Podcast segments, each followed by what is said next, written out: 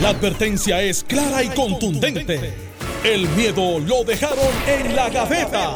Le, le estás dando play al podcast de Sin, miedo, de Noti1630. Buenos días, Puerto Rico. Esto es Sin Miedo en Noti 1630. Soy Alex Delgado y ya estamos al aire aquí. Son las eh, 9 y 4 de la mañana de hoy, jueves 8. Eh, 9, perdón. Viste, bolazo. con, como el, con el temblor, es con el temblor. bolazo. Iba a decir este 9, pero tembló y, y brincó para el 8. Buenos días, Carmelo Ríos. Saludos a ti, Alex. Saludos a José Luis, al pueblo de Puerto Rico, a nuestros hermanos del sur eh, que nos están escuchando para ponerse al día con las A noticias. través del 910 AM en Ponce. Correcto. Toda la región sur. Toda la región sur, así que un abrazo solidario y, y muchas cosas buenas vienen en camino. Senador eh, José Luis Dalmau.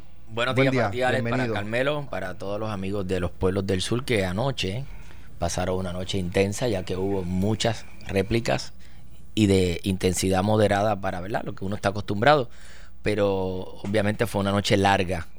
Y cuando te hablo del área azul, estoy diciendo desde el área de, hasta de Jayuya, que es el área de la montaña, hubo mucho movimiento, lo, lo señaló el señor alcalde. Eh, el área de Ponce estuvo toda la noche eh, moviéndose y para obviamente Guayanilla, Yauco, Peñuelas, Lajas, eh, Guánica, eh, fue una larga noche. Yo de verdad eh, estoy solidario con ellos. Eh, todos los que estamos acá, yo he estado en comunicación con algunos de los alcaldes para ver qué necesidades tienen y cómo desde el área de Cagua, el área metropolitana, podemos ayudar. Hay necesidad de agua porque obviamente no van a tener energía eléctrica en probablemente varias semanas y eso alarga el que el sistema de bombeo pueda llegarle eh, el agua que es principalmente importante y en situaciones donde ellos necesitan apoyo porque prácticamente no se puede vivir así. Cada 20 minutos, cada 30 minutos hay un movimiento eh, sísmico y, y la incertidumbre de que si viene uno grande o no viene, pues siempre está en la mente de todas esas Claro, personas. Y, Aunque pues lo que ha trascendido desde ayer en una entrevista con eh, Víctor Huérfano y que ha sido eh, replicada, ¿verdad? por decirlo de alguna forma, en otros medios. El lenguaje- y el otros- lenguaje que y estamos otros- y utilizando. otros expertos, exacto. es que pues cada vez disminuyen más las probabilidades de uno mayor. Eso no quiere decir que no va a pasar. claro. Disminuyen las probabilidades. Pero mira, Siempre va a ir. como una- tú sabes, yo te dije ayer en el programa que yo me paso siguiendo esto a través de, la- de las aplicaciones. Eh, en el día de hoy, de 3.7 o más, ya han ocurrido 23. En lo que va de, de- de madrugada y de mañana. Ayer fue un día que, aunque fue bien intenso, las réplicas o los movimientos eran de 2 puntos algo. Se sintió uno de 4, uno de 3.5, pero la mayoría eran de 2. Esta madrugada todos superaban los 3, o la mayoría, y, algunos llegaron a 4. O sea que fue una noche más intensa y de más movilidad que la noche anterior. Y eso obviamente pues la preocupación y la ansiedad de los residentes de esa área aumenta. Todo el apoyo que se le pueda dar. Si usted tiene familiares allá y puede traérselos al área de acá para que por lo menos puedan descansar, dormir una noche o dos noches, hágalo. Eh, si los puede eh, llevarle al- al- alguna necesidad que tengan alimentaria. Eh, esto es distinto al huracán, ¿verdad? Porque es un área donde de, acá uno puede comprar cosas y llevárselas porque el área de acá no está pasando lo que están pasando ellos. Así que esa solidaridad tiene que haberla y, yo la promuevo. y Lo estaba comentando fuera del aire con Carmelo. Eh, yo sé que hay necesidad de que lleven agua potable, agua embotellada, este, y que hay gente moviéndose en esa dirección y que es la necesidad principal. Bueno, eh, ayer el gobierno de los Estados Unidos declaró Puerto Rico eh, estado de emergencia. Eso fue la Antier, fue noche. antier, por la noche, a las 11 de la noche. Correcto. Pero en la explicación de ayer es limitada Bueno, por lo menos Que eso ya- fue lo que dijimos ayer, Sí. que, la pre- que pedimos la explicación, de que era la B. que era la B, y la B, para que estemos claros, no cubre per- eh, property- eh, lo, personal lo- property- lo tenemos aquí. eh, precisamente anoche dialogamos con el eh, secretario de la vivienda, Fernando Gil, en Jugando Pelotadura, y esto fue lo, lo que él explicó. Que esos fondos que vienen no son para reparar viviendas o construir viviendas, que son para, eh, ¿verdad?, costear los refugio y todo ese tipo Lo de que es la categoría, la- lo que es la categoría hoy. Y esas personas que, opcio- que perdieron sus casas, ¿qué opciones van Bueno, tener? actualmente nosotros, dentro de este del esquema que tenemos y para poder manejar la emergencia de la forma que, que la manejamos, hay una conversión de sección 8 que se le pueden dar entonces eh, prioridad a esas personas. O sea, hay unos fondos homes también que se convierten en, en vouchers y podemos extender esta ayuda alrededor de un año a dos años. Básicamente lo que van eh, a hacer, o por lo menos a corto plazo, por- del- a nivel del Departamento de la Vivienda, es, este como, que, como dicen en la calle, colar o darle prioridad a estas personas afectadas en, en estas listas de, de- para cualificar para Bueno. sección 8. A- Alex, hay varias cosas que tenemos que hacer como gobierno. Ya, ya eh, tenemos que hablar de varias cosas y yo creo que hoy invito a que discutamos esto públicamente de tres cosas básicas que hay que hacer. Eh, primero, si seguimos viviendo y echamos para adelante y empezamos a producir, o, o si nos mantenemos en este velo que ciertamente es uno muy, muy de mucho estrés mental eh, para todos, no para los del sur, para los del norte también. Ah, Eh, sí. que estamos pendientes también, eh, no tan solamente porque tenemos familiares, sino porque estamos expensas. Esto es una isla, para que estemos claros, somos 100 por 35. O sea, no somos tan grandes. Y lo que pasa en el sur se siente en el norte, menos o más se siente. Segundo, el asunto de energía eléctrica, cuál es a corto plazo y a largo plazo. Y esa discusión hay que tenerla. Y tercero, si la economía que tenemos nosotros de turismo es una que debe de reenfocarse para poder echar esto para adelante, porque tenemos un pueblo económico ahí que está sufriendo, lo estamos pasando por ser percibido, y que trae otras discusiones que yo he visto públicas de la gente, ju- justas y válidas, pero que hay que atenderlas, por ejemplo, si debemos de tener fiesta San Sebastián, sí o no. Eh, y, y eso dirá, ¿y qué tiene que ver eso con la Eso economía? es importante por- Importantísimo. porque estamos en, ¿verdad? Este, eh, en una situación de emergencia donde esto se puede repetir y estamos hablando de un evento donde se meten cientos de miles de personas Sin por em- día Sin embargo, en el viejo San Juan. sin embargo, si quieres brincar entonces el orden, No, pero, eh, pero- eh, no, no, eh, ya está planteado el, está el planteado. problema, lo atendemos más adelante. más adelante, porque es importante que empecemos a hablar de lo, del diario vivir, o sea, de qué vamos a hacer mañana, si vamos a seguir a la expectativa. Tenemos una situación en el sur. Lo- los expertos han eh, señalado que los datos históricos eh, que se tiene cuando hubo el sismo bien grande en el área de Mayagüez es que durante ese periodo el- la tierra estuvo temblando consecutivamente que la gente la sentía casi por un año. Un año. Así que no, eh, no- esto no se va a acabar mañana, espera, ojalá, Ojalá fuera que así. sí, eh. Pero, pero a mayor o menor intensidad esto va a seguir acomodándose esa falla y, y vamos a ver, este, vamos a estar sintiendo esto y, y hay que empezar a vivir, ¿verdad? Con esto hay que empezar a modificar construcciones futuras, hay que empezar a tener planes de verdad para atender situaciones como esta. En términos de lo que son las comunicaciones, el agua, la luz y la transportación y la salud, son cuatro o cinco cosas que hay que Son polos ponerle automáticos. prioridad. Entonces, ¿qué es lo que tenemos que hacer? Eh, sugerencia. Eh, porque hay que jugar a la ofensiva, no a la defensiva. Nosotros sabemos que esto va a continuar. Ya está establecido, ya todo el mundo está ahí, el daño está hecho, sigue, conti- continúa el asunto en el sur, no se va a mejorar por ahora. Ese es el fact. Eso, eso es lo, lo, lo, lo triste, pero es la realidad. Pues, ¿qué tenemos que hacer? Tenemos que ir a buscar, como ha pasado en otras jurisdicciones, donde están estas viviendas movibles, que son temporeras por un año. No podemos volver a los tordos. Los tordos no es la solución. Porque cuando tú tienes un temblor o tienes un terremoto y las casas se averían, no es como el huracán que tú puedes poner el techo de sin para atrás y se acabó. Aquí hay daño estructural donde esas residencias, muchas de ellas que donde hay gente viviendo pueden hoy, ser habitables. no pueden ser habitables. Pues tenemos que dejarnos de estar pensando la cosa y vamos a empezar a traer los famosos vagones que existen en otras jurisdicciones que están disponibles, casas prefabricadas eh, en vagones. Los usan mucho en, en áreas de desastre en Son Arizona. similares a los mobile homes, pero más prácticos porque son para emergencia. Son para emergencia, donde tú puedes acomodar familias y podemos identificar áreas de la autoridad de tierra donde podamos establecer estos pequeños poblados temporeros eh, en áreas seguras. Eso hay que hacerlo ya. Eh, segundo, energía renovable. Pues miren, bienvenido Y- a la era y- de la energía y- renovable. Carmelo, te interrumpo porque yo pienso que ya se debe estar haciendo un inventario en esos municipios de las necesidades de vivienda a, a raíz de los daños estructurales. O sea, ya yo sé, porque tuve comunicación ayer con, con el secretario y, también fue público de educación, que se están haciendo un inventario de las escuelas porque el periodo de clases comienza ahora y nadie quisiera tener Sí, el claro. riesgo de llevar sus hijos a la escuela en el área de Claro. Yauco, Guayanilla y Peñuela y que la escuela no esté Eh, y eh, en San Juan, en Bayamón. Sí, pero, pero allá que se está sintiendo Claro, diario, eh, la preocupación aumenta. Pero, Pero- la- pero- eh, por ejemplo, yo a mis hijos ya en, en la escuela de mis hijos ya eh, nos notificaron que hay ingenieros estructurales Sí, y- Mirando, haciendo estudios ok, Alex, eh, pe- en la escuela y, y no, no es en la zona que comience la revolución de la energía renovable. Ya es hora de que entonces nosotros los ciudadanos podamos ser eh, autosuficientes con ayuda del gobierno, y aquí es que vamos, porque hay que preguntar qué podemos hacer nosotros de la legislatura. Tenemos que pensar fuera de la caja y tenemos que empezar a hacer microgrids comunitarios donde no me cueste 35 mil ni 40 mil dólares. Esa no es la realidad de los puertorriqueños.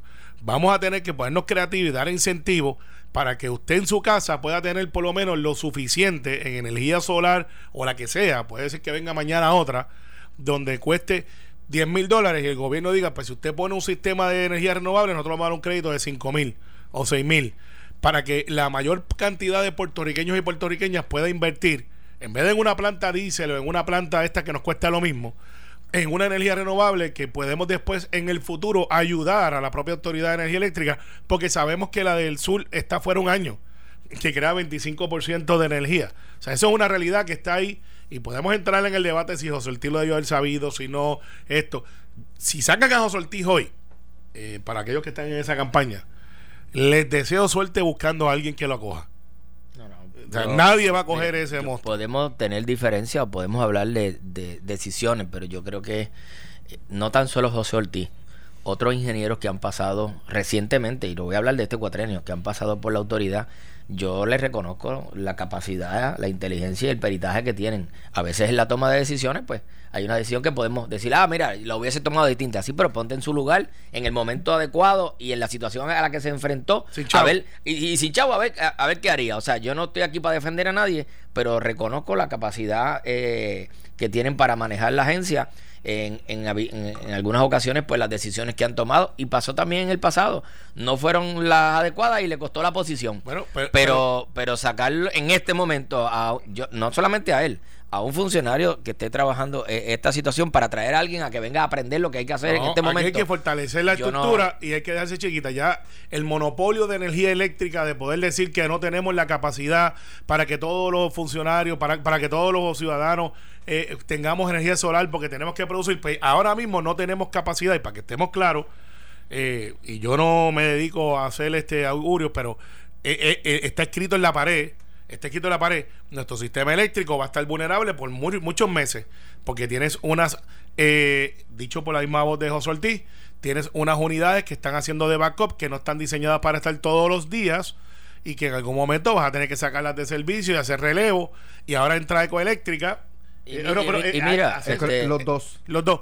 Hoy, La- hoy eh, José Ortiz nos decía anoche que hoy iban a hacer pruebas con ecoeléctrica que entendían que los daños eran menores, pero hoy estarían realizando esas pruebas para entonces determinar Alex, si lo eh, también activan. está a ese... a- a ese también se y- va a utilizar. ¿Y dónde a Acaban, tirar la acaban de informar Bueno, que lo- empiezan hablé- hoy. Hablé con, eh, le pregunté también a José Ortiz ayer y es lo que indica es que ya AES encontró eh, o identificó dónde llevar las cenizas fuera de Puerto Rico.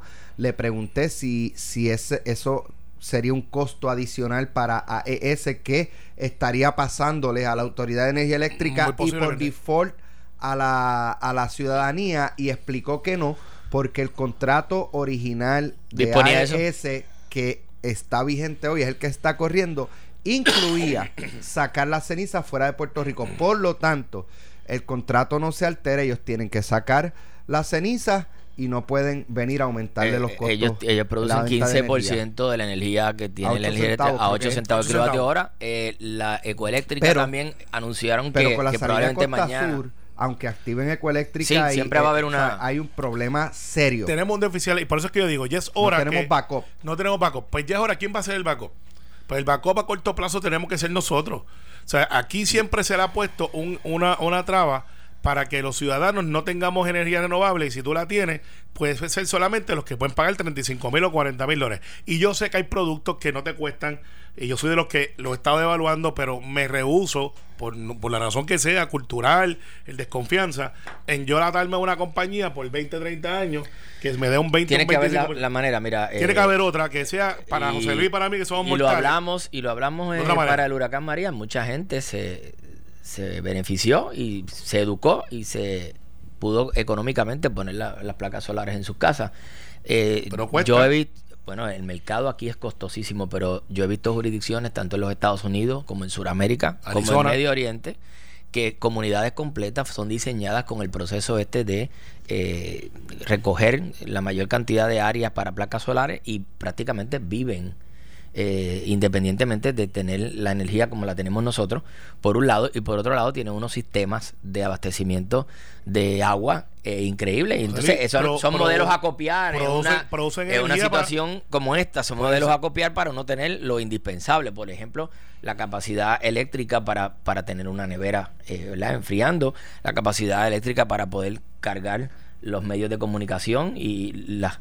la Lo básico, no es para que usted tenga el aire acondicionado puesto No, no, en no, no, no, no, es- lo básico. Es, lo básico, para que usted tenga su nevera, para que usted tenga luz. Hay un problema, usted tiene un método agua, alterno Y, y un televisor que es una necesidad. que no le cueste lo que le costaría, ¿verdad? Pues, pues tener este, generadores activos todo el tiempo, porque eso también conlleva un gasto que no es un gasto presupuestado por la inmensa mayoría de la familia puertorriqueña. Pues, ¿qué puede hacer el gobierno? Y, y recuerda que aquí José Luis y yo somos gobierno.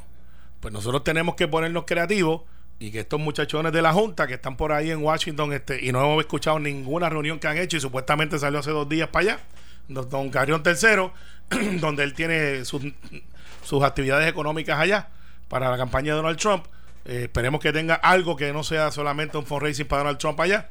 Es decir, miren, tenemos en Puerto Rico una situación ustedes o, o nos liberan y dejan que nosotros empecemos a hacer microgrids comunitarios, donde comunidades completas auspiciadas por el gobierno puedan coger y decir, vamos a ir a planetas solares, vamos a producir la energía y la exceso de energía se la damos a energía eléctrica que necesita también backup. Esos son continuos. En adición a eso, tenemos que ser mucho más agresivos al momento de establecer los códigos de vivienda con lo necesario para poder sostener cualquier eventualidad. O sea, que tenemos que enmendar el código de construcción, no porque el de nosotros sea malo, quiero ser claro. Nuestro código de construcción es de los mejores que están, si no el mejor del Caribe. Pero tenemos una nueva realidad que tenemos que incorporar y eso los ingenieros, pues ayer se hicieron disponibles. Tercero, el asunto de la vivienda eh, como la queremos hacer en Puerto Rico, que es donde me den un terreno, donde lo puedo hacer, pues el gobierno va a tener que ser mucho más celoso, aunque sea antipático, de que hay casas que no se pueden construir en algunos terrenos. Tenemos que ser celosos. No estoy diciendo ahora que detengamos la construcción, no se equivoquen. Lo que estoy diciendo es que tiene que ser una construcción consona al área. Si usted está en una área de, de formación de roca caliza, pues muy posiblemente usted no debe estar construyendo ahí. El problema, digo, el problema no es solamente el que quiera construir ahí, el problema es que el gobierno le da los permisos de Por uso, eso. le lleva el agua, le lleva la luz. Ahí es que vamos. Y ahí la persona dice, pues, pues. Pues, pues vamos a tener que ser más celosos, Alex, porque ahora se abrió la puerta para que tengamos esas restricciones y la gente lo va a comprender. Eh, porque estamos buscando por la salud y, y la- y el bienestar. Entonces, el otro asunto que tenemos que atender, y viéndolo desde el norte, eh, para nuestros hermanos del sur, donde yo estudié Derecho, donde tengo amistad, donde hice mi carrera de béisbol, eh, y, y- y los llevo agarrado el corazón. Tenemos una población flotante en áreas donde no está diseñado para tener esa población. Estacionamiento, eh, áreas comunes, donde va a haber problemas de higiene, donde hay salud mental envuelta. El Departamento de Salud se tiene que mover de inmediato. Yo sé que han hecho alguna movilización, pero tiene que ser aún más, primero para vacunación. Hay que empezar a vacunar a nuestra gente para eh, evitar que hayan este eh, outbreaks, este, como Epidemia. epidemia. Segundo, ayuda mental. Eh, eh, cuando una persona es deprivada del sueño, esto está escrito en mil libros, eh, las personas empiezan a cambiar su manera de actuar, se ponen de una manera más agresiva. Así que en los próximos días hay gente que se va a lo- desesperar. lo- los expertos han dado recomendaciones. Yo, ¿verdad?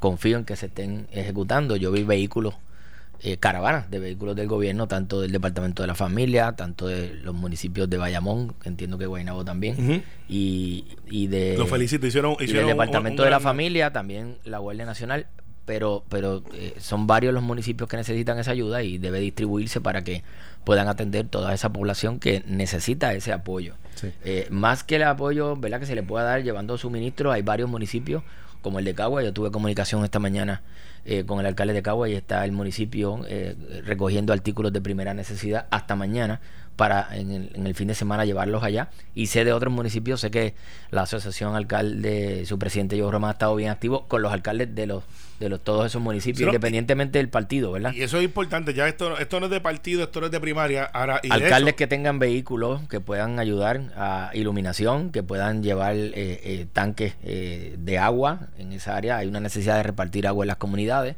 Este, y, y no solamente esos alcaldes, sino en Puerto Rico, tanto el gobierno como los gobiernos municipales no están eh, preparados para este tipo de situación. Este, puede estar preparado para algunas cosas como algunos Bueno. huracanes, algunas cosas básicas, pero para esto que está sucediendo allá, pues no. pero, pero hay que traer soluciones. Hay, hay dos temas que quiero tocar cuando regresemos. Uno es el de las fiestas de la calle San Sebastián, si deben o no deben ser suspendidas.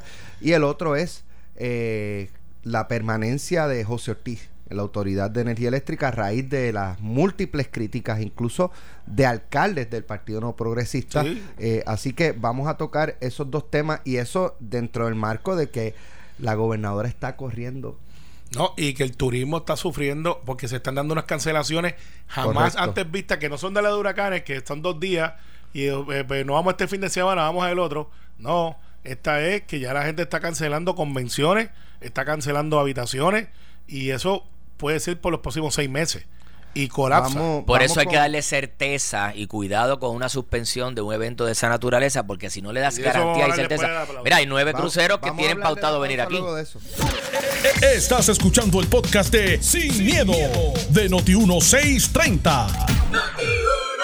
Ya estamos de regreso aquí en Notión 630 en Sin Miedo. Alex Delgado, Carmelo Ríos, José Luis Dalmau.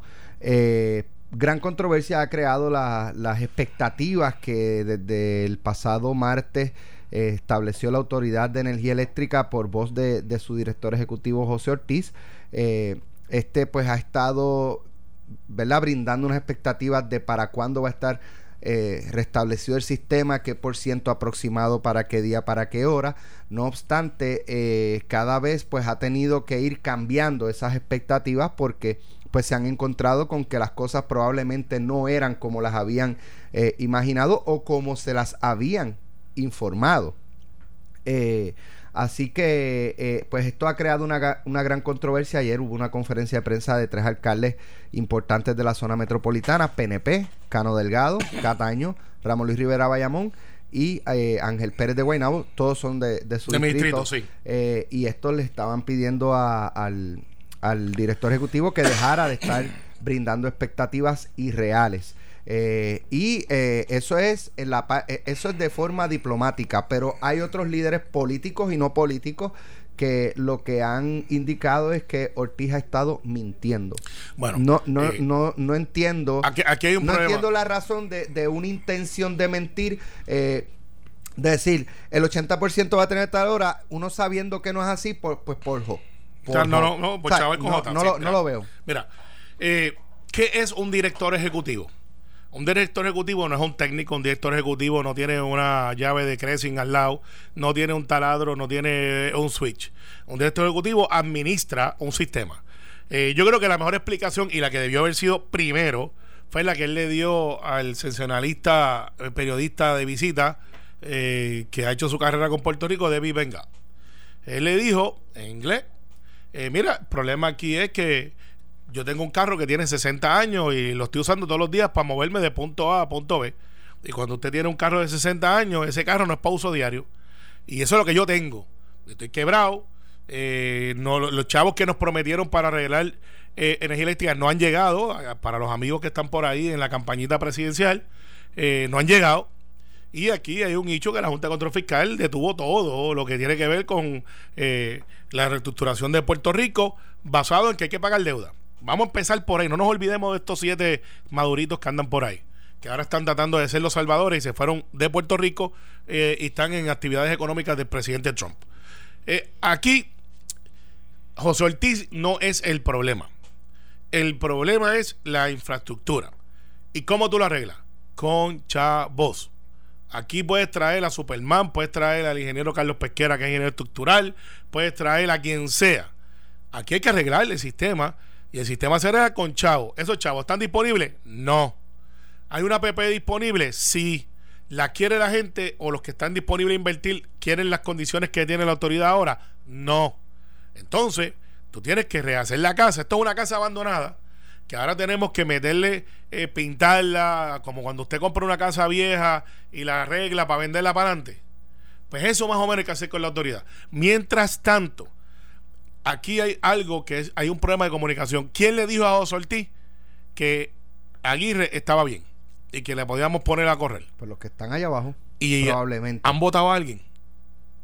Que yo sepa, ¿no? No, ahí está el problema, porque si tú me dices a mí, puedo Ortiz, ah, muy bien, se pudo haber montado en el helicóptero, haber llegado allí a hacer una inspección. Perfecto, podemos establecer eso. Pero quien le dio el reporte a José mire, ingeniero, esto está así, así, así, así. Esa persona tiene que tener una contabilidad porque esa persona mintió. Y José reportó lo que le dijeron sus subalternos porque él no puede estar en todas las plantas. Es como Elí Díaz Atienza tiene, yo no lo sabía, en un comunicado él dice, mire, yo tengo 3.800 sistemas de los cuales la inmensa mayoría corren con, bueno, todos corren con energía eléctrica. 3.800. Elí Díaz puede ir a 3.800 lugares en 48 horas A, inspe- a, a- a inspeccionar. a- no, no, a, a- a validar que lo que le dijeron era cierto. No, pero soltista igual. De los ingenieros y directores regionales y por ahí la cadena de mando para que les respondan a, a raíz de eso. Lo que sucede es que una vez, y no es que esté defendiendo aquí a nadie, pero en el periódico de hoy se explica qué fue lo que sucedió.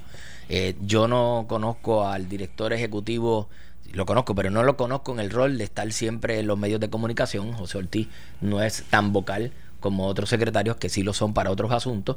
Eh, así que cuando él dio la explicación de que eh, hacían falta 2.300 eh, megavatios para que el país completo funcione y que es un sistema que está interconectado, quiere decir que si falla uno se cae el resto.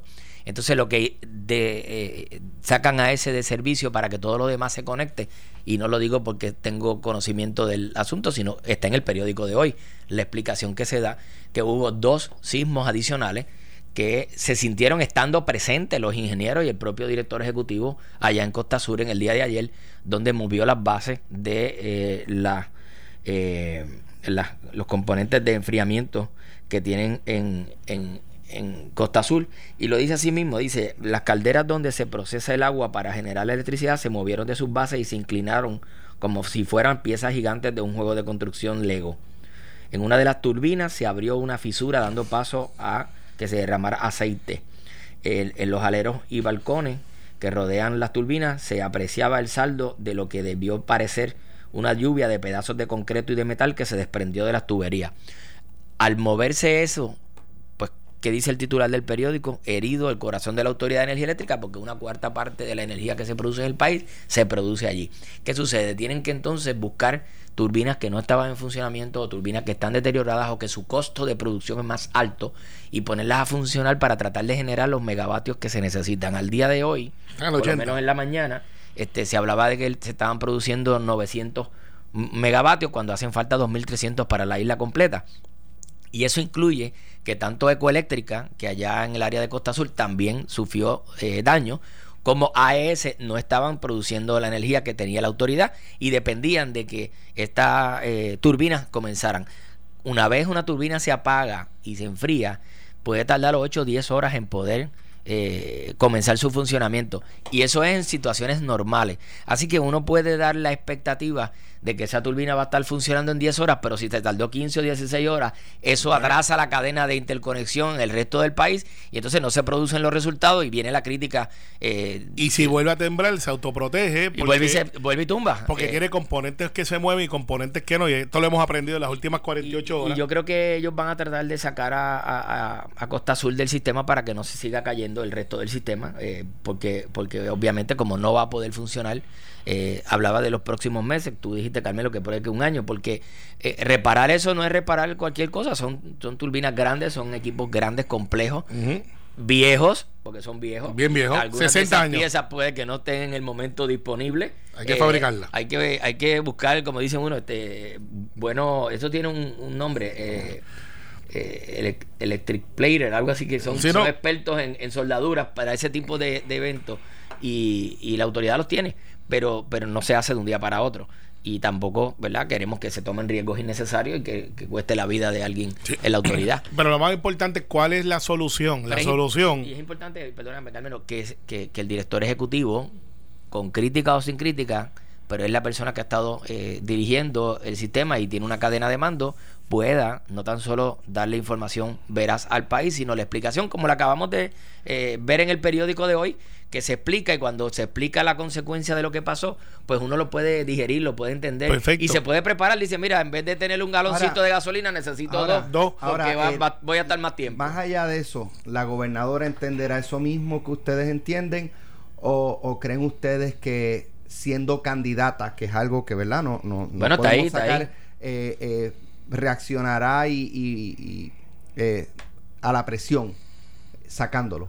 Eh, Bueno, sí, sí, y, y es Yo fácil creo- yo creo unirse que al grupo. cometería un error porque- Cometería- cometería un error. Yo soy de los que creo que eh, cuando usted está en una situación de emergencia, usted mantiene Y, estabilidad. Alex, podemos tener diferencias, pero, pero eh, a menos que sea una cosa de negligencia crasa. Exacto. Como, como en el pasado hemos visto que un director pues, cometió una negligencia crasa, pues mira, no puede y seguir mandó ahí. a apagar el sistema. No, pues, no puede seguir ahí porque entonces si comete la segunda nos pone en una peor situación. Pero mira, Alex, al final, al final, al final, podemos hablar todo el día de si lo sacan, no lo sacan. Eh, si yo digo sáquenlo, pues nos ganamos un aplauso momentáneo y no resolvemos el asunto. ¿A quién vas a traer? A un segundo, un tercero que quizás tuvo la responsabilidad de informar al primero. No. Este es el momento de estabilizar el sistema, es el momento de irnos a los microgrids, es el momento de eh, movernos de energía solar con auspicio del gobierno para los ciudadanos. Los ciudadanos, eh, o sea, no, el gobierno no puede hacer todo. Entonces ahora estamos pensando que FEMA nos viene a rescatar y perfecto, es una aseguradora, pagamos una póliza por eso. FEMA no es gratis. FEMA es una póliza que el gobierno de Puerto Rico paga, eh, como un seguro, porque eso es lo que es, es un seguro. Y a lo que llega eso, a lo que llega los 500 megavatios que estamos pidiendo para tenerlos aquí un año, no es para cinco meses, es para un año, con diésel y otras cosas, tenemos que hacer algo nosotros. Y ahí que vamos. Entonces la pregunta que tenemos planteada ahorita, este, porque después el tiempo nos traiciona, ¿San Sebastián sí o no? Eso iba. Las fiestas de la calle, desde el punto de vista de ustedes, debe, deben suspenderse, deben modificarse, deben seguir tal y como están.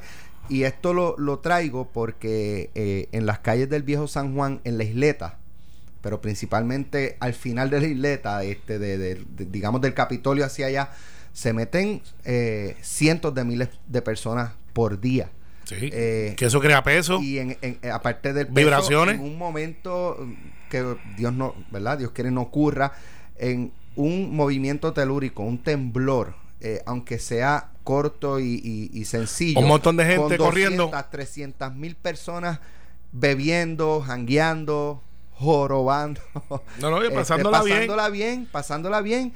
Que, ¿sabes? Yo veo una estampida. Una posible estampida. Lo ves bien. ¿Qué es lo que yo haría? Y yo, bueno, repito, eh, tengo la certificación de Facebook Pero- de experto, Pero porque recuerda que en Facebook todo el mundo es experto La ahora. otra cara de la moneda es lo que trae el senador Dalmau. O sea, ya las cance y usted también, las cancelaciones de eventos, eh, ¿sabe? Tenemos Pero- cruceros. Ten- eh, eh, Hay nueve cruceros que si hicieron nosotros su plan. cancelamos la- las ca- las fiestas de la calle, el mensaje que estamos Y el enviando. impacto económico y el es- mensaje es que no llevamos. vengan pa' acá. No vengan para acá, que No entonces vengan está acá. cayendo en canto. Eh, Entonces, hay nueve cruceros, Eh, incluyendo el Royal Caribbean, entre que lo- entre la- su ruta anunciaron que hay carna- eh, fiesta de la calle San entre Sebastián. lo económico que cumplen y 50 la años. seguridad deben seguir, Alex, deben Alex. cancelarlo, deben modificarse. Alex, vámonos para el morro. El morro es un sitio abierto. Es un sitio que, aunque tiene una jurisdicción federal, se ha pedido permisos anteriormente. La tarima principal debe estar en el morro, donde hay Sí, abierto. está frente a la plaza. está frente a la plaza. La de los Eh, principales hay movimiento allí para. o sea, es alto. es, es alto. Eh, si eh, si eh, hubiese tengamos, un- tengamos las tarimas más pequeñas peligro de tsunami en, áreas alto. donde podamos desalojar. Quizás no vamos a tener las plazas tradicionales, pero vamos a tener entonces, eh, en otras palabras, te estoy diciendo que tenemos que tenerlas. ¿Por qué? Pero eso es ya en semana y media. O sea, para esa logística, yo entiendo que po- eh, eh, eh, tendrían que posponerla. No, O no, sea, se mm, anunció ya darle- eh, a dónde debe ser la movilidad de, del público en caso de una emergencia. Una de ellas es el morro, otra es No, no, no, en No, no, pero una no, pero- emergencia sí, no, pero lo que, lo que yo digo es- dice Carmelo es mover la actividad Vamos a mover la actividad para el morro. Para el a- morro. al morro que es abierto. Es que- abierto. Eh, la tarima principal, por lo menos. Entonces usas la segunda tarima. Recuerda que las fiestas tienen diferentes tarimas en con diferentes. plaza, plaza con- Colón, con plaza- diferentes, para, eh, para diluir un poco eh, sí. la concentración de personas no en un solo sitio. Pues en mi opinión. el eh, impacto económico es dramático si se cancelara, este, mientras no haya algo. La, la propia empresa Royal Caribbean ha dicho que como en San Juan no han ocurrido eventos eh, fuertes, ellos van a, a traer sus cruceros aquí. Eh, se han señalado que hay entre unas compañías y otras nueve cruceros que en su ruta eh, pusieron como destino la fiesta de la calle. Claro, San eh, eh, eh, eh, entonces en adición a eso deberíamos de utilizar, y a lo mejor Carmen que siempre nos tiene al día con las noticias y la gente que hace noticias, deberíamos de utilizar esa energía de social que existe allí para utilizarla como hasta un centro de ayuda a nuestros hermanos del sur. O sea, y ahora voy a la crítica que me, va- me voy a buscar fuerte, pero así soy yo. ¿Dónde están los artistas que estuvieron en el verano, en el intenso? Yo les escribí. eh, de- yo les escribí ¿Dónde están? a mis amigos de, de Miami, que los quiero y los defiendo y los apoyo, que necesitamos. Mira, lo que lo peor ante una situación como esta es la indiferencia. De lo de Trump, a mí lo que me ha molestado es la indiferencia. Los presidentes siempre se, aunque no manden nada, un mensaje de solidaridad con el pueblo de Puerto Rico. Esa indiferencia es lo que duele. Los artistas por lo menos deben hacer una expresión, no es que traigan nada, una expresión de solidaridad. Carmen, yo estoy de desacuerdo contigo, tienen que traer, porque si ellos estuvieron todo el tiempo para el verano estar por ahí, para arriba y para abajo, este es el momento. De hecho, escribí una columna en Metro hoy Sí. que se llama ¿Dónde están? y, y, y, y a, a- a- a- a- a- Déjame a- hacer alusión a la, a la- a la columna no, antes de que te y, expreses. y- y a la- y a la- definitivamente. y al amigo Conejo Malo, este que yo fui a su concierto. Me quedé Eh, en shock. Él escribió con- que él está esperando que la Autoridad de Energía Eléctrica eh, le traiga la luz servicio. para él terminar su álbum. Para- Perfecto, mire, mi Benito. Mire, Benito. Esa No le digas nada, Carmelo, este, Alex, acá entre nosotros. ¿Quiénes recibieron a las dos y media de la mañana al Ah. conejo malo? Eh, No le digas nada, No, no, Carmelo. ¿Quiénes yo fueron, Estoy de Alex? acuerdo, estoy de acuerdo, estoy de acuerdo. O sea, dejar el coming. Pero Eso, mira, en vez de un bolazo fue un pelotazo. Sí, lo fue. Y mira, pero entonces, Carmen, yo lo que digo es, yo no estoy pretendiendo, porque eh, Ricky Martin ha hecho mucho por Puerto Rico. Eh, en Loíza, por lo menos en su fundación, Trata Humana, esas cosas. Yo, yo no tengo issues con eso. Pero no puede ser que para una cosa estén y para otra no. Y, y no es que no estén quizás planeándolo, es que han sido muy silentes, muy silentes.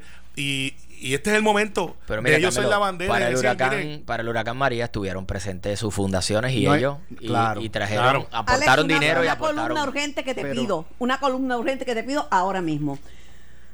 Deben ser canceladas las fiestas de San Sebastián por lo siguiente. Me haya- Eso es la gente que me ha estado llamando. Por lo que Número uno, por el peligro que representa que vaya a haber un movimiento telúrico y haya una multitud. Tú sabes lo que es el. No, gente corriendo.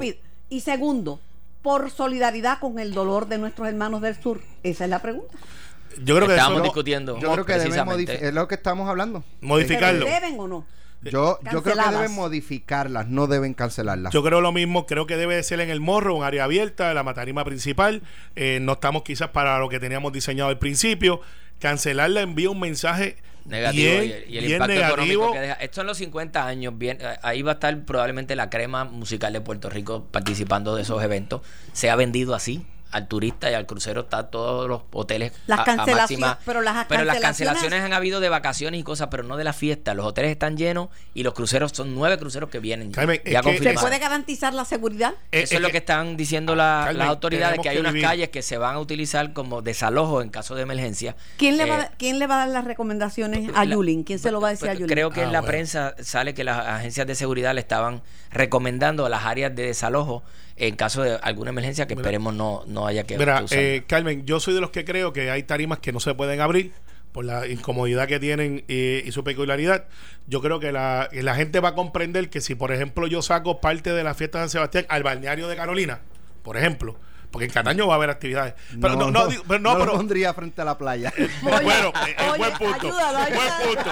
buen punto. No, pero Ayúdalo, oye, pero eso se ayuda, está bien, pero lo que quiero vamos decirle sitios abiertos. Vamos a llevarlo a Bayamón, En, a- en- en Bayamón son y en bienvenidos. Cataño se cayó Cataño- un pedazo del muelle. Está bien, pero en Cataño va- son unas más pequeñas, son otra Sí. otra clase de, De fiesta. de, de fiesta, son más familiares eh, y, y tienen un control que tú puedes tener ahí. Pero mira el hecho. Cogió dos bolazos hoy. Eh, no, uno, uno, sí. uno. El otro fue foul ball. Ya, ya, llegó a tercera base cogiendo pelotazos. Oye, yo me senté aquí y yo vine, ¿verdad? Sin equipo, no tengo, no tengo bolas, no tengo ate, no tengo nada. Eh, don Carmen, tú siempre vienes equipa. Este, déjate eso. El hecho es que eh, el decir que no vamos a hacerla está enviando un mensaje para el turismo de ahora y del verano. De ahora y del verano. Y nuestra temporada alta, para que no se entere mucha gente, viene cuando es. Ahora mismo. Ahora. Sí. Estamos en temporada alta. Bueno, gracias Carmelo, gracias José Luis Dalmao eh, por estar con nosotros aquí. Mañana regresamos a las 9 de la mañana. Carmen, ¿qué vamos vamos para allá. o- Hablo con más alcaldes, sigo conversando con los alcaldes, hablo con, con Juan Alicea, pero eh, como representante del Colegio de Ingenieros, ya que el Colegio de Ingenieros haya, ha hecho unas expresiones y hizo una conferencia de prensa sobre el tema de las estructuras que son o no este, Dicen- seguras. Dicen que las casas con los nuevos códigos solamente aguantan 6.5 Y le y el que y el que fue duro fue de 6.4, así que eso preocupa. Imagínate, yo vengo también a hablar con, con el presidente del Senado a ver qué opina de, de la actitud del presidente Donald Trump, porque eso es noticia. Oye, se nos quedó lo de el, el, el impeachment, pero lo tocamos Está mañana. bien, pero y, y- y- y, eh, una cosa que está pasando, Alex, rápidamente, el Instituto de Cultura está llevando entretenimiento allá abajo al, al área azul. Eso es importante. Cuando María, yo recuerdo que en Cataño se proyectó el, la serie mundial de béisbol, que no había luz. Ah, sí. Y habían Sí. miles de personas en Cataño buscando cómo distraerse. También tenemos que Sí, traer distracción que- para los niños, para los jóvenes. Ahí es que yo llamo a la clase artística. Arranquen para allá. Eh, empiecen a entretener a nuestra gente. No, no cobren. Sí. Eh, porque a esa esa gente hace falta distraerse también. No puede ser todo Esa te la pena. apunto, llegaste a primera base. muy Sí, bien, ca- eso fue un y- doble. Y aún si no, si no celebraran, el- la presencia allí es hit, un no apoyo. le añade a doble. oye. La, Es que yo- la es que presencia, la presencia allí de esa figura No, es apoyo. Definitivamente Claro, que es apoyo. sí. Gracias a los tres. Esto fue, el podcast de Sin, miedo, de Noti1630. Dale play a tu podcast favorito a través de Apple Podcasts, Spotify, Google Podcasts, Stitcher y notiuno.com.